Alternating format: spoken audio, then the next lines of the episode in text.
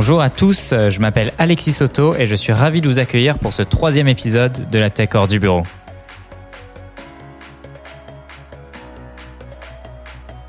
On est entre collègues, entre amis pour discuter des choses qui nous passionnent, qui nous animent, mais pas toujours de façon très corporate. Ensemble, on va balayer de nombreux sujets, toujours sous un angle tech, en mêlant précision et légèreté. Alors on est parti pour ce troisième épisode à écouter en dehors de Open Space.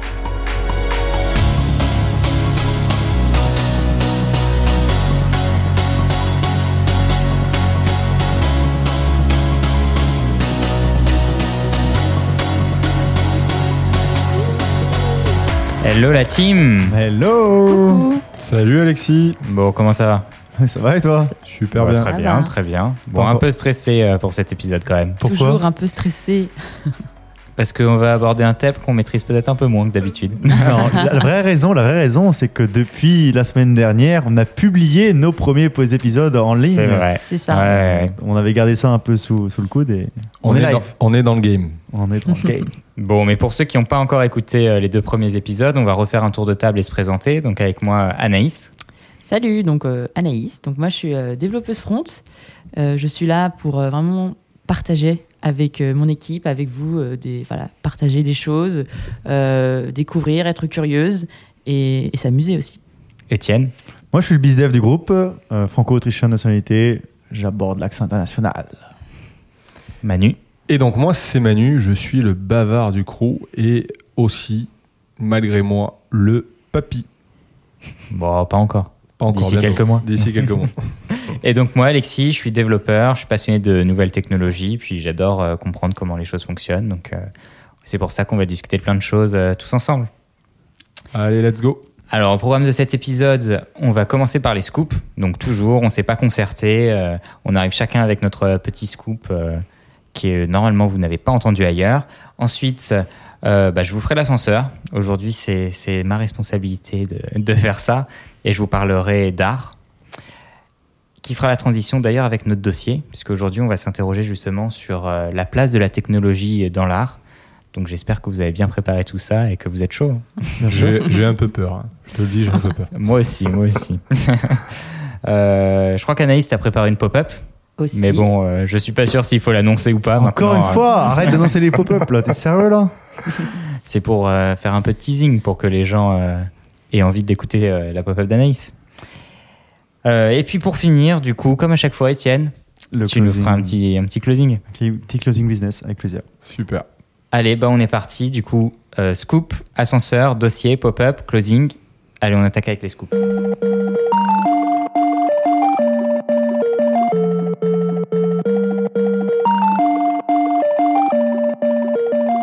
Du coup, c'est moi qui commence avec mon premier scoop et je vais vous parler de YouTube euh, et de la pub.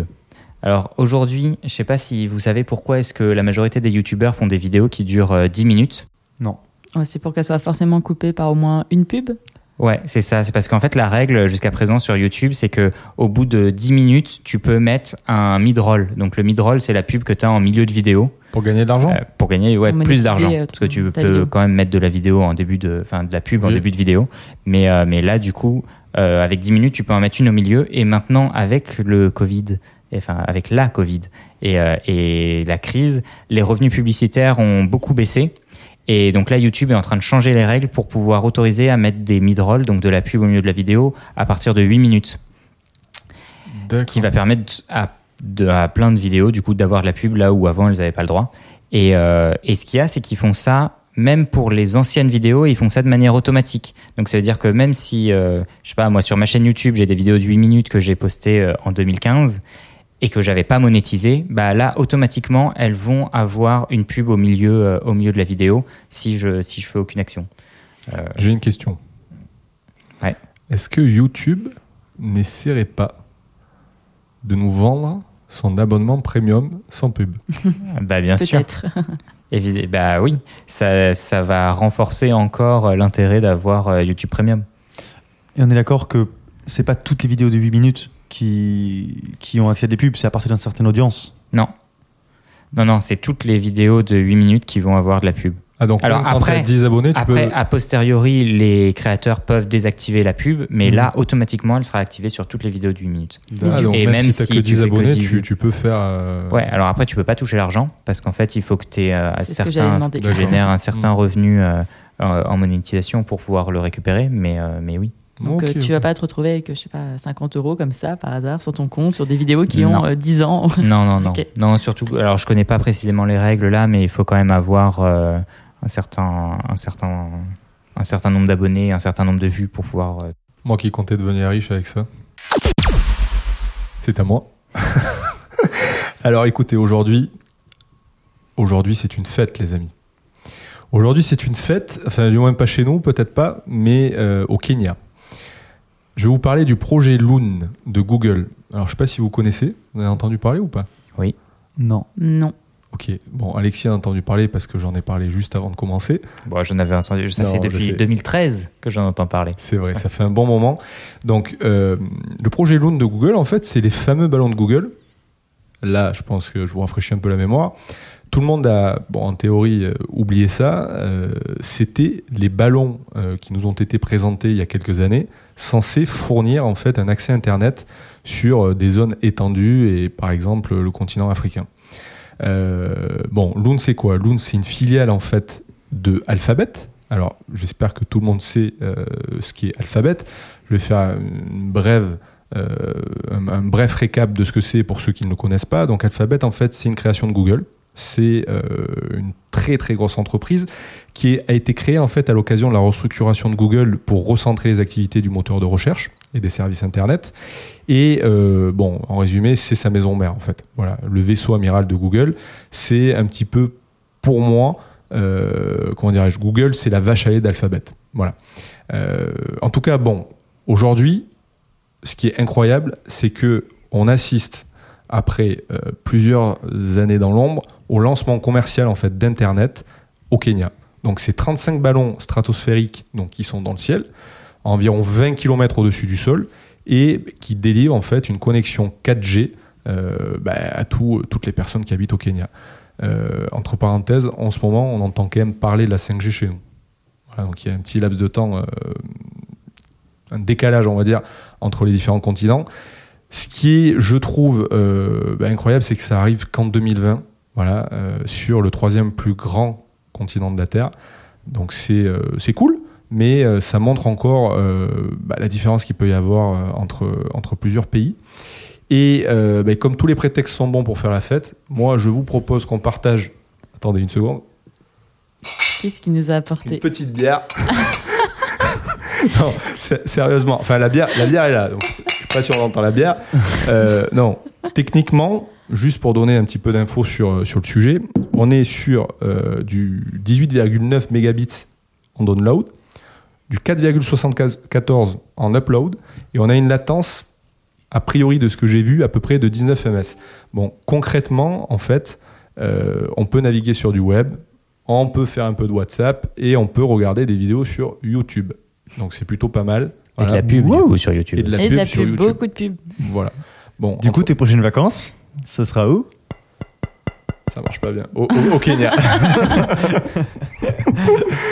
voilà, bon. Merci Manu. Vous en voulez Ok. une ou- Ouais, balance, ramène, ramène. Bah, justement, on va peut-être pouvoir euh, utiliser tes bières aussi pour fêter autre chose. Euh, je ne sais pas si vous le savez, mais c'est l'anniversaire de votre meilleur ami, ou peut-être de votre pire ennemi, tout cela dépend. Euh, c'est l'anniversaire de la visioconférence. Euh, la visioconférence a 50 ans. Donc, euh, pour ça, je me suis dit que ça serait bien de faire un petit rappel historique de, ce, de comment, en fait, la visioconférence a été euh, créée. Donc, elle a été créée le 30 juin 1970 par l'entreprise AT&T, qui présentait pour la première fois son Picture Phone 2, qui était donc le premier système de visioconférence grand public. Alors pourquoi 2 Donc ils ont déjà fait une première tentative avec le Picture Phone en 1964, qui était vraiment le premier système d'appel vidéo abouti, mais il s'agissait plutôt d'une démonstration technique. Ça n'a jamais euh, pu être mis en place dans les grandes entreprises, euh, puisqu'il y avait seulement en fait trois bornes publiques à New York, Washington et Chicago. Et en plus, comment vous dire que ça coûtait environ 16 dollars pour un appel de 3 minutes, donc pas du tout intéressant pour les entreprises. Euh, AT&T, c'est le, le réseau, c'est ça? Ouais, c'est un opérateur télécom américain. Je crois Ok. qu'il disait Étienne. euh, Non. Alors moi, j'ai j'ai une question par rapport à ça. Euh, J'en parlais ce matin. On dit AT&T On dit ou on dit AT&T. Non, on dit AT&T. AT&T. On est, j'ai été vérifié, c'est euh, AT&T. D'ailleurs, alors, moi j'ai une question pour toi. Parce que tu Oui, m'as oui. Non, tu m'as donné une bière, c'est bien sympa, mais est-ce que tu as pensé au décapsuleur? La, la réponse est non.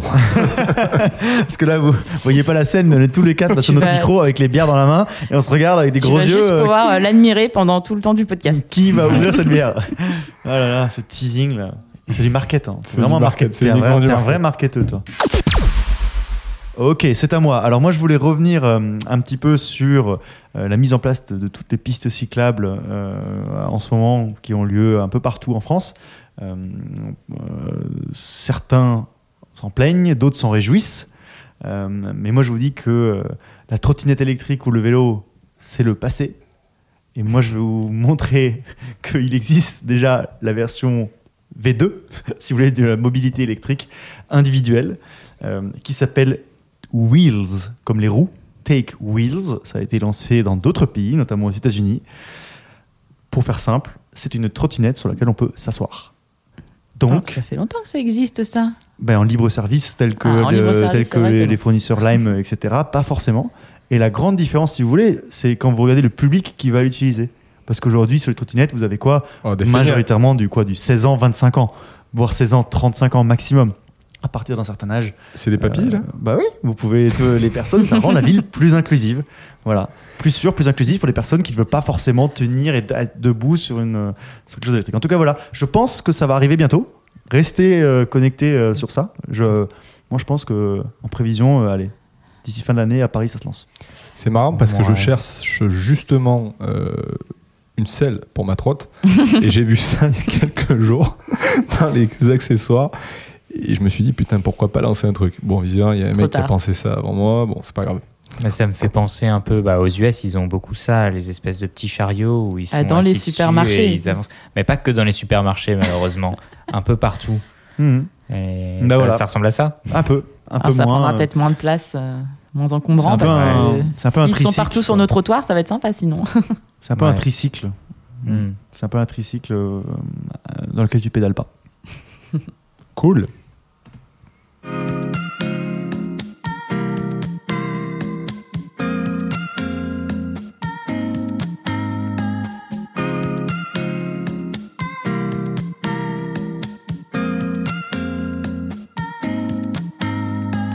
Alors après que Manu vous ait parlé de Socrate et que Étienne vous ait parlé du monomythe, moi je vais vous parler de la fontaine de Marcel Duchamp.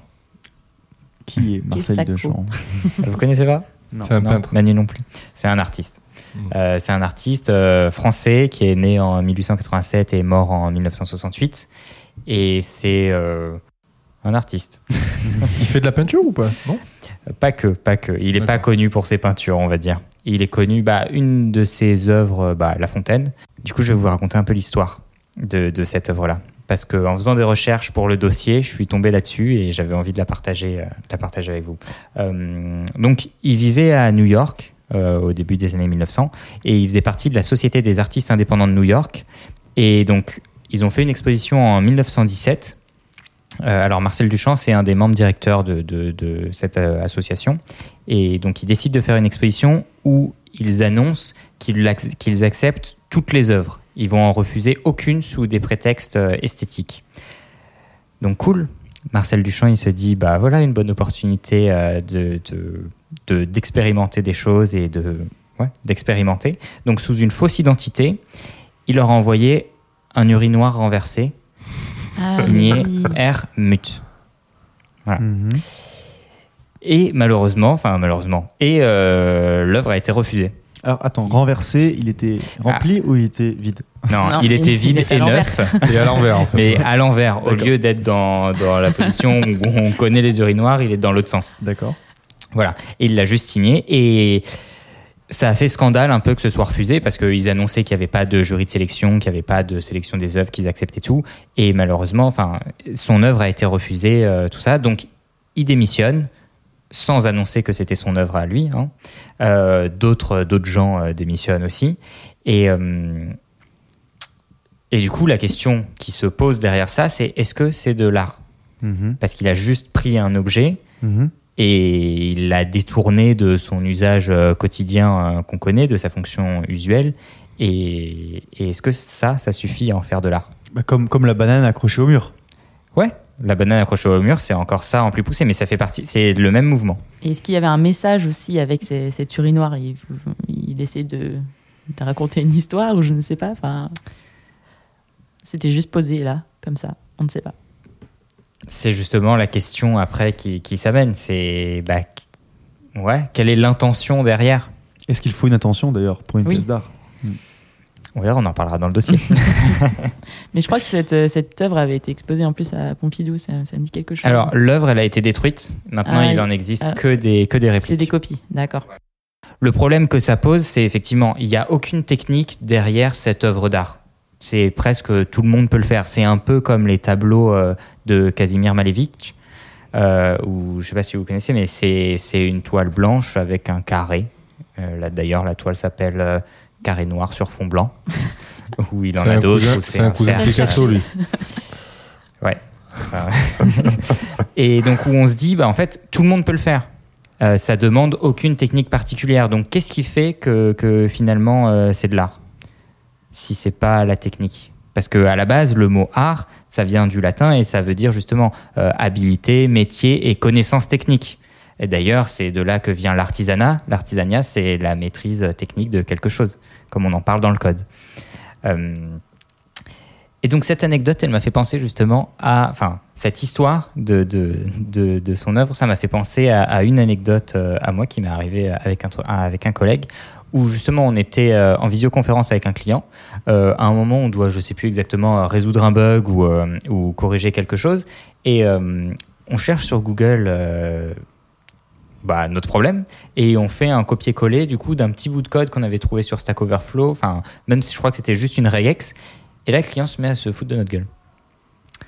Mais ouvertement, quoi. Enfin, à, dire à quoi? Ah bon, c'est comme ça que vous codez Il suffit juste d'aller chercher le code sur Internet.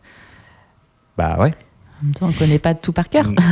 Bah, c'est même pas qu'une question de ça. C'est en vrai, pour pouvoir copier-coller ce bout de code, il faut quand même le comprendre. Il faut comprendre le contexte. Il faut savoir que c'est le bon. Et finalement, ok, c'est peut-être quelque chose à qui tout le monde peut avoir accès, mais il y a quand même une démarche euh, derrière et il y a quand même quelque chose. Alors bon, je, je pousse euh, très loin quand même euh, l'analogie entre, entre mon anecdote et, et l'œuvre de Duchamp. hein. Un vrai artiste, Alexis.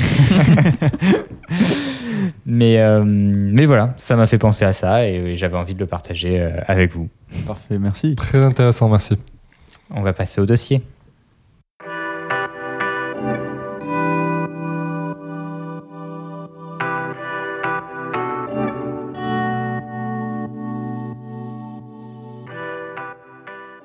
On a eu beaucoup de mal pour savoir par où commencer ce dossier.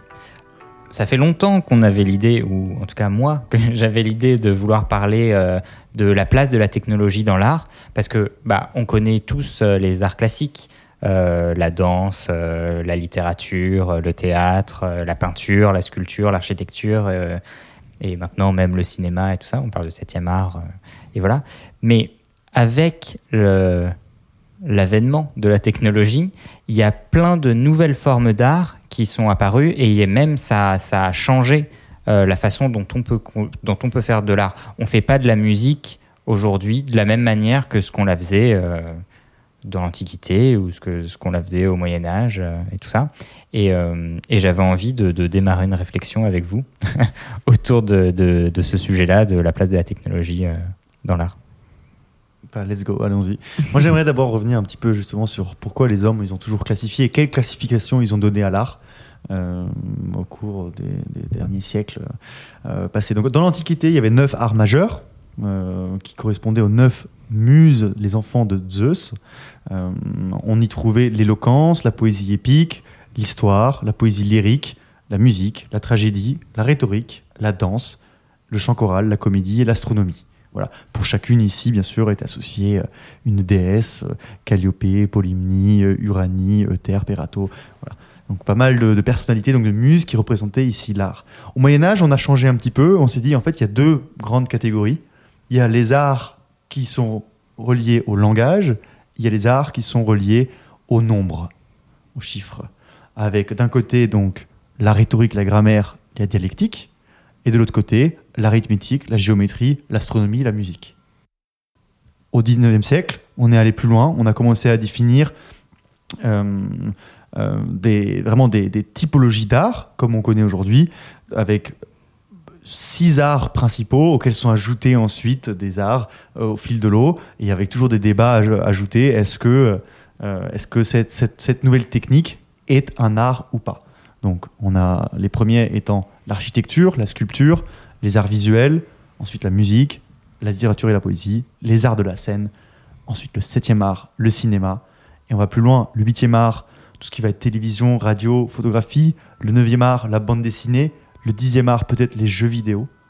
Donc euh, voilà. Et est-ce que du coup, euh. Est-ce que quelle, quelle place en fait ici? Pourquoi cette catégorie-là? À partir de quel moment est-ce qu'on peut ériger une nouvelle prouesse comme un nouveau courant artistique Quelles sont les caractéristiques de l'art? Qu'est-ce que c'est?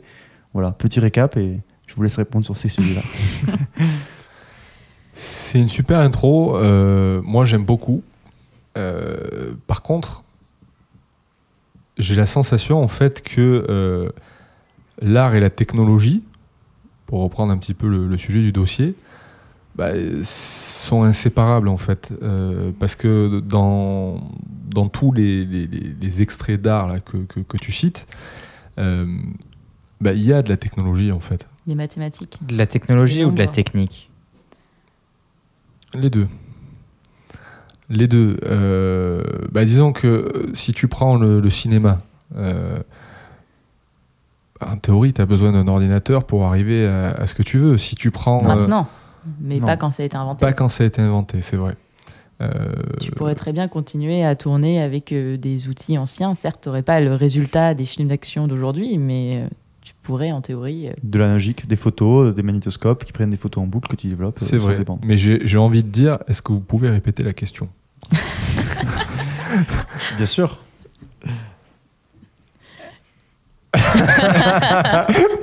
Euh, On est d'accord qu'on va laisser ce moment au, au- au montage. Ça va être un peu gênant pour les auditeurs. Non, mais c'est- justement ça. Que- quelle est la question Est-ce que euh, la, la question est la technologie fait partie de l'art la Ou est-ce que la est- question est, vas-y, je t'en prie, La question, est, c'est quelle est la place de la technologie dans l'art? C'était ça la question euh, qu'a posée en premier euh, Alex. Voilà, C'est la question que moi j'ai posée. Après, euh, Alors après, est-ce qu'elle contribue à l'art ou est-ce qu'elle est un art à part entière? Est-ce que le simple fait de concevoir, euh, je ne sais pas, euh, un site euh, très visuel avec vraiment une expérience derrière, est-ce que c'est de l'art ou est-ce que en fait la technologie, ça va être justement bah, créer les effets spéciaux dans le film, donc ça va contribuer au cinéma, mais du coup, ce n'est pas un art en, en lui-même. On n'a toujours pas ouvert nos bières, je, je précise. bah, tu nous as toujours pas apporté de décapsuleur. C'est vrai. On ne peut pas le faire avec nos dents. hein. Alors, est-ce que, euh, je pose la question aux devs ici euh, présents, est-ce que vous vous considérez artiste? Non, quand même, pas à ce point-là. J'aimerais Euh, bien, mais non.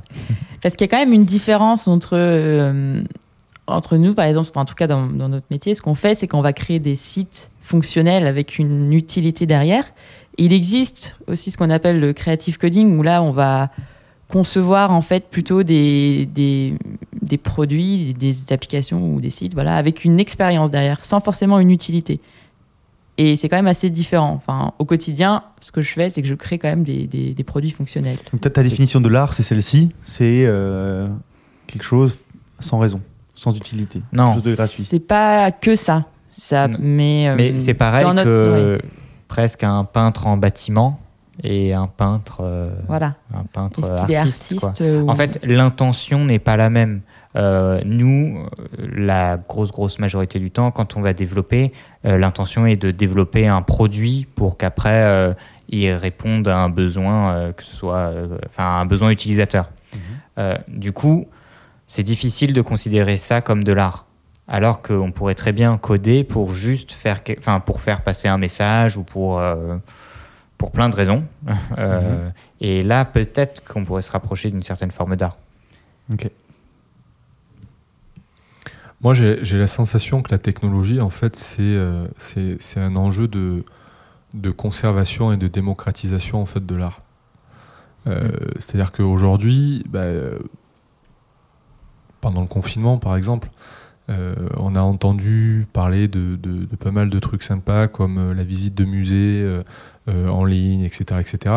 Ça colle bien en fait avec ce, principe qui est de dire on va numériser des livres, des peintures et toute autre œuvre d'art, parce qu'en fait c'est quand même un enjeu majeur aujourd'hui pour notre société de, bah, de conserver en fait ce patrimoine culturel qu'on a. J'ai j'ai assez de mal à me projeter en disant la technologie est un, euh, autre art. Euh, j'ai l'impression que la technologie c'est un outil en fait euh, utilisé par l'art. Euh, et pour revenir sur l'idée des musées, euh, pendant le confinement, moi j'ai eu le temps de découvrir bon, pas mal de choses, euh, comme la visite donc, des fameux plus beaux musées euh, du monde grâce au, au Google Art Project. Euh, tu connais? Ouais, ouais, Mm. bien sûr.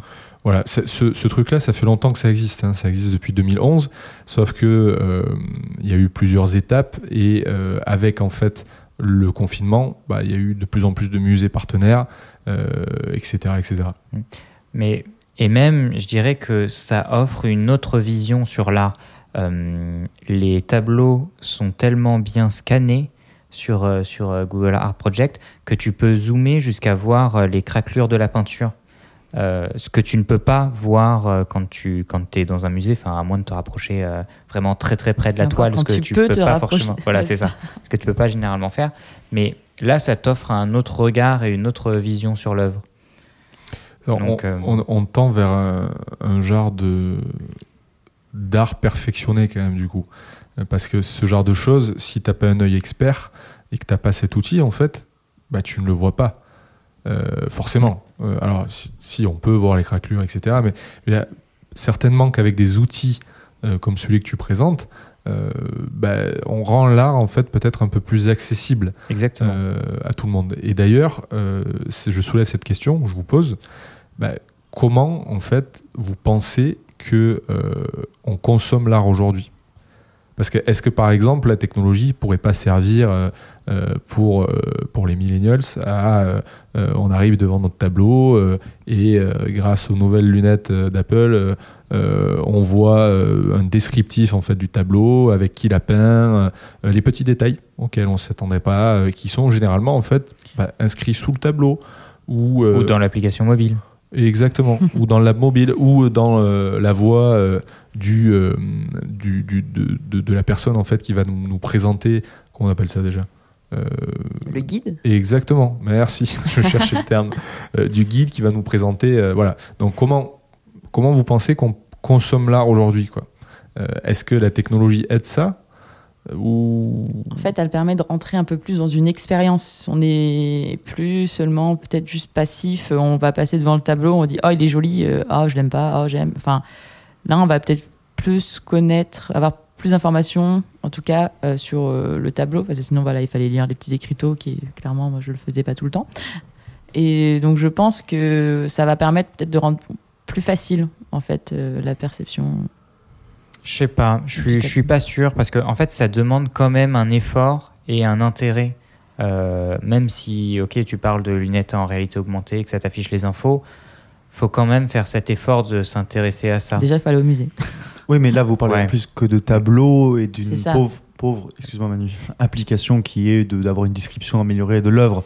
Je pense que la question est est-ce qu'avec la technologie, tu arrives à créer des pièces artistiques Ouais. en plus qu'on ne pensait pas imaginable il y a encore une année ou deux ans ou trois ans ou dix ans C'est là, je pense que la question Euh, est encore je- plus intéressante. Je prends l'exemple des ateliers des Lumières, Euh, même si, euh, encore d'un point de vue technologique, je ne sais pas si c'est une, une- une réalisation particulièrement compliquée ou pas, mais en tout cas, elle a cartonné. Elle a cartonné. Euh, Il y a de la queue. Vous, vous aviez, de, pour prendre une place, c'était deux mois de file d'attente Mm. pour aller voir des œuvres de Klimt, ensuite de Van Gogh, ensuite de Monet, euh, euh, déployées sur, des, sur des écrans, pas des écrans, en fait, euh, projetées sur des murs. Le sol, le plafond. Voilà, en, en expérience immersive. Ça, c'est quelque chose. En tant qu'Autrichien, j'étais jaloux. hein. parce que parce que ils ont commencé avec Klimt. hein. C'est comme ça qu'ils ont commencé. Et Klimt, ça, ça attire des, des millions de touristes à Vienne. Et on n'est pas été capable de faire ça, alors que à Paris, du coup, euh, il y avait la queue euh, à craquer. À Vienne, moi, j'ai que vu Klim sur un petit tableau euh, que, euh, à, à 10 mètres avec plein de touristes devant. Mais oui, et encore là, tu parles de- de- d'adaptation euh, d'œuvres, mais tu as, tout un. T'as tout un nouveau courant d'œuvres interactives où justement ça mêle euh, enfin, plein de compétences de robotique pour que tu puisses interagir avec l'œuvre, mais qui est conçue euh, exprès, exprès pour ça. Tu peux me donner un exemple? Non.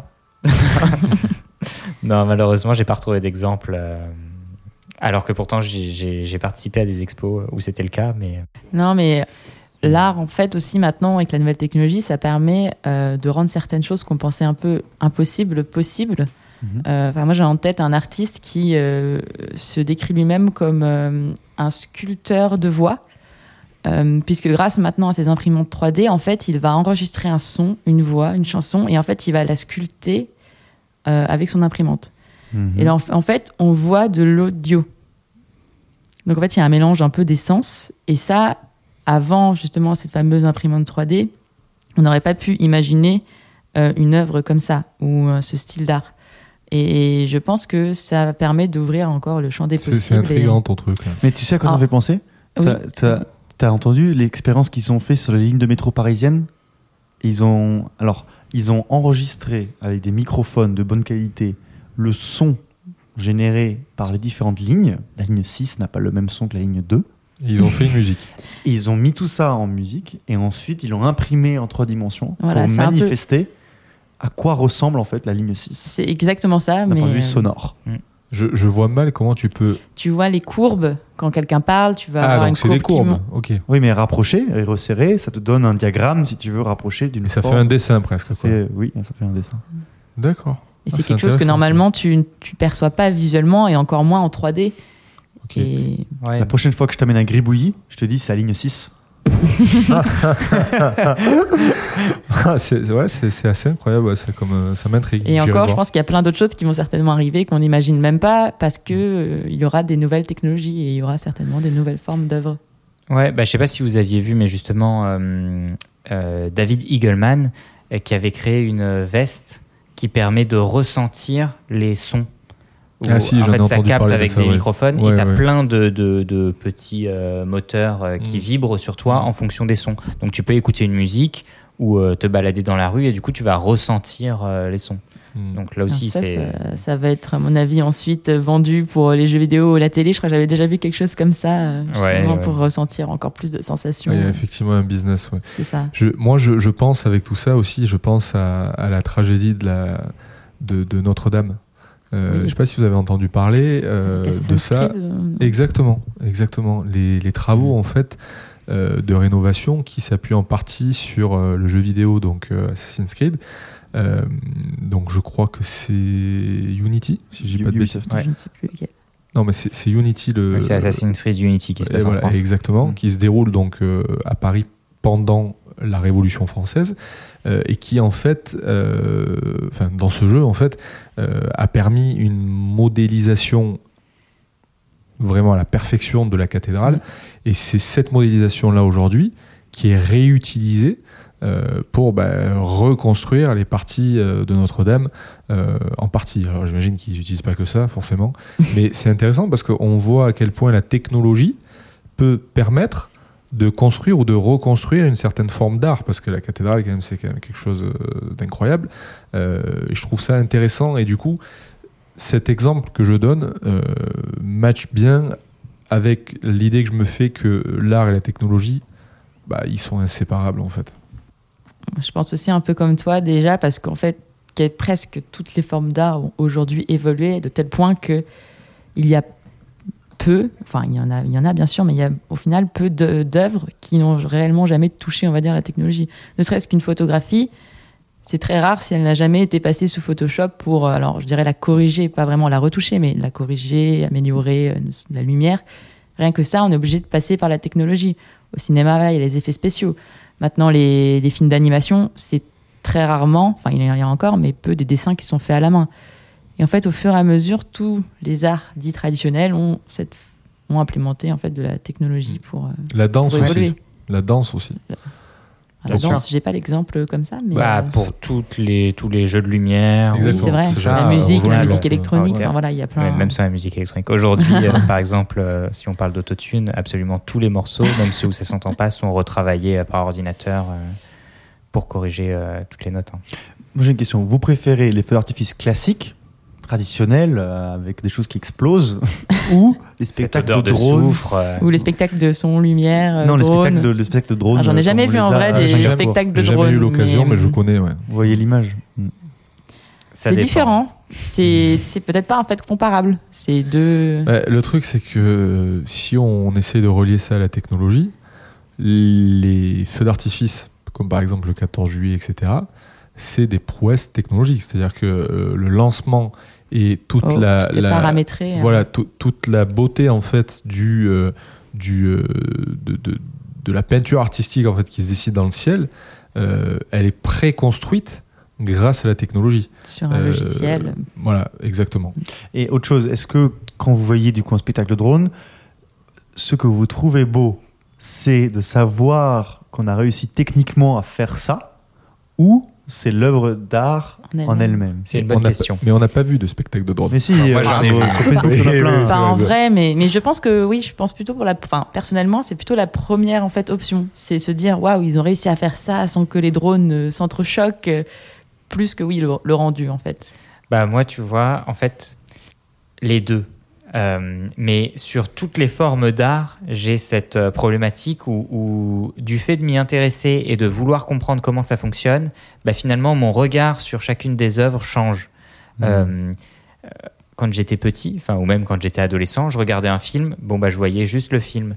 Petit à petit, je me suis intéressé à comment fonctionnait le cinéma, comment fonctionnaient les effets spéciaux, comment tu réalisais un film et tout ça, et comment tu écrivais un film, enfin comment tu découpais tes scènes. Et petit à petit, ça, ça, quand je voyais un film, je voyais comment il était construit, ce qui était aussi intéressant. Mais euh, Et du coup, euh, pour revenir sur ton introduction initiale de dossier, le carré bleu sur fond blanc, qu'est-ce que t'en penses?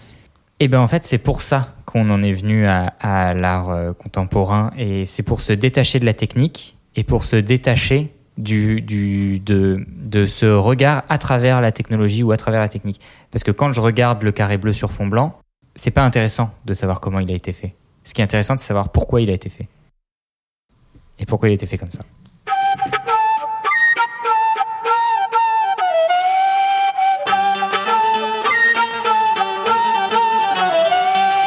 C'est le moment pop-up. Donc pour rappel, Qu'est-ce que tu vas nous déranger là voilà, On était bien là J'interromps le podcast quelques minutes. Toujours sans bière, hein, mais bon. Non, tout- enfin, on la regarde juste en fait. Donc euh, voilà, je vais parler un peu de moi. Je vais vous faire découvrir une petite partie de, de ma vie, euh, une anecdote. Euh, comme je vous l'ai déjà dit, en fait, j'ai fait une école de commerce. Et pour moi, l'une des raisons qui m'avait poussé à faire ce qu'on appelle justement un programme grande école, c'était pour intégrer une association étudiante. Donc c'était pas vraiment le côté euh, cours qui m'intéressait, mais je voulais vraiment prendre part en fait à une association et voilà à m'investir dedans. Alors non, euh, je vous arrête tout de suite, j'ai pas fait le BDE, donc euh, j'étais probablement pas assez populaire pour faire euh, ce type d'assaut, mais j'ai intégré euh, ce qu'on appelle le BDA, donc le Bureau des Arts. Donc encore un lien avec euh, le dossier. Et encore, euh, voilà, un rappel pour dire que personnellement, l'art, la culture et même la création en général, ça a toujours été très important pour moi. Et c'est pourquoi j'avais euh, décidé de, voilà, de, de m'investir dans cette association. Alors, pour vous l'expliquer, en fait, dans mon école, c'était quand même la troisième plus grosse asso euh, après le BDE et le Bureau des sports, parce qu'on était en charge d'organiser tous les cours euh, de musique, de danse, de théâtre, tous les cours de culture ou artistique tout au long de l'année, et surtout, on avait en charge les quatre, parmi les quatre plus gros événements en fait de l'école, qui était la Fashion Week. Bon, c'était pas non plus celle de New York ou de Paris. Euh, la comédie musicale, on devait, avait également créé un mini festival euh, ouvert à tous euh, à Toulouse et le Trophée des Arts. Pour ma part, j'étais souvent en charge d'ailleurs de, la déco parce que j'adorais en fait créer moi-même tous les trucs. C'était pas forcément beau, mais c'était l'intention qui comptait. Et, surtout, l'événement le plus marquant pour moi, ça a été le fameux Trophée des Arts. Parce qu'en fait, c'est un événement, c'était l'événement le plus important de Toulouse Business School, car c'était un concours en fait qui rassemblait euh, 800 étudiants, pardon, 800 étudiants qui venaient de plusieurs écoles de commerce en France. Et nous, on a été en charge de ces 800 étudiants alors que nous étions nous-mêmes étudiants. Donc c'était C'est assez. Comment vous dire que c'était assez galère? Si vous prenez en compte que c'était une compétition où il y avait une dizaine d'épreuves, ça se passait pendant trois jours à Barcelone. Vous voyez un peu le. Non, en vrai, La galère? C'était la teuf, quoi. Alors, pour ceux qui y étaient, oui. Pour ceux qui organisaient, je peux te dire qu'on était un peu la police à surveiller tout le monde. Bon, même si je me suis, euh, enfin, je, me suis éclatée. C'était l'une des plus belles expériences de ma vie. Mais c'est vrai que nous, on devait euh, la journée organiser les épreuves, faire les votes.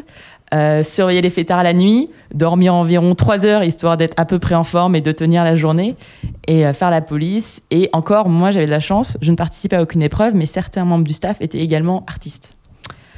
Donc euh, voilà. Et euh, donc ça a été quelque chose pour moi d'assez euh, enfin, enrichissant, euh, éprouvant, mais hyper enrichissant. Et surtout qu'on a eu euh, bah, une très belle surprise parce que cette année-là, on a gagné le Trophée des Arts. Ah, Bravo. Et donc, euh, ça a été voilà, notre plus belle récompense.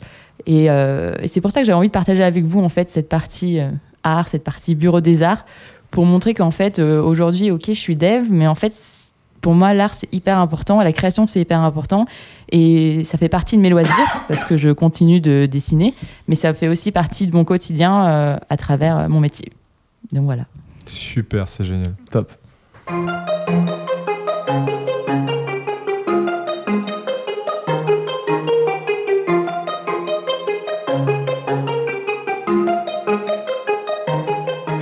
On arrive sur le closing, euh, la négociation finale, euh, le rendez-vous, le face-à-face, le moment où on annonce le prix, où on voit si la personne en face, elle va signer ou pas signer. Le moment où je vous raconte des petites anecdotes business euh, du quotidien d'un bizdev dans la tech. Et donc, euh, vous m'avez parlé d'art pendant bientôt 35 minutes, euh, donc je vais vous dire qu'un bizdev, c'est aussi quelqu'un de créatif. Ah, Un- Un artiste, tu veux dire. C'est un artiste. un artiste de la vente. Et en fait, je vais vous dire que c'est ce que m'a demandé d'être euh, un client. En fait, euh, on, essayait d'approcher un client, on se prenait toujours des noms, des noms. Vous savez, le quotidien classique du non, je suis pas intéressé, non, je suis pas intéressé, non, vous n'êtes pas référencé, non, blablabla, etc., etc. On est arrivé justement à décrocher enfin potentiellement une collaboration. Et là, le gars me fait Ouais, mais vous n'êtes pas référencé, vous êtes obligé de vous faire porter par quelqu'un. Dans le jargon, être porté par quelqu'un, c'est-à-dire avoir un intermédiaire entre moi et le client qui prend un pourcentage pour faire rien, à part le fait d'être là et d'avoir euh, le contrat existant. Il a une sorte de base juridique.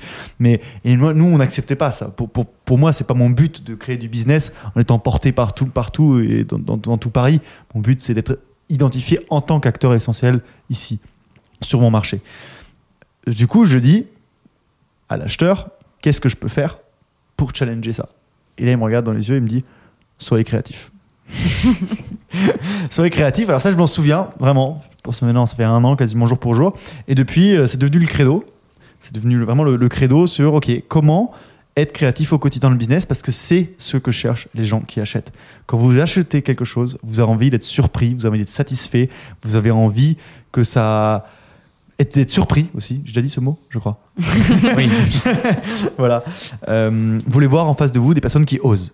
Euh, ce qu'on a fait pour ce client, c'est de se dire, OK, tu veux de la créativité, moi ce que je te propose, c'est un challenge. Pendant six mois, tu te donnes accès à tes appels d'offres. Si d'ici six mois, j'arrive à remporter un deuxième ou un troisième, bref, vous mettez d'accord sur un chiffre, bah, je mériterai ma place en tant que ton partenaire et pas en tant que personne portée. Voilà. Six mois après, challenge accompli, partenaire clé de la société pour laquelle je travaille. Voilà. Donc allez-y, osez, soyez créatifs euh, et en plus ça vous fait marrer. Bon, bah, merci de nous avoir écoutés. On se retrouve dans 15 jours pour le prochain épisode. Euh, laissez-nous 5 étoiles sur iTunes, laissez-nous des commentaires pour qu'on puisse progresser. Allez, au revoir. Salut Bisous. Bisous, bisous.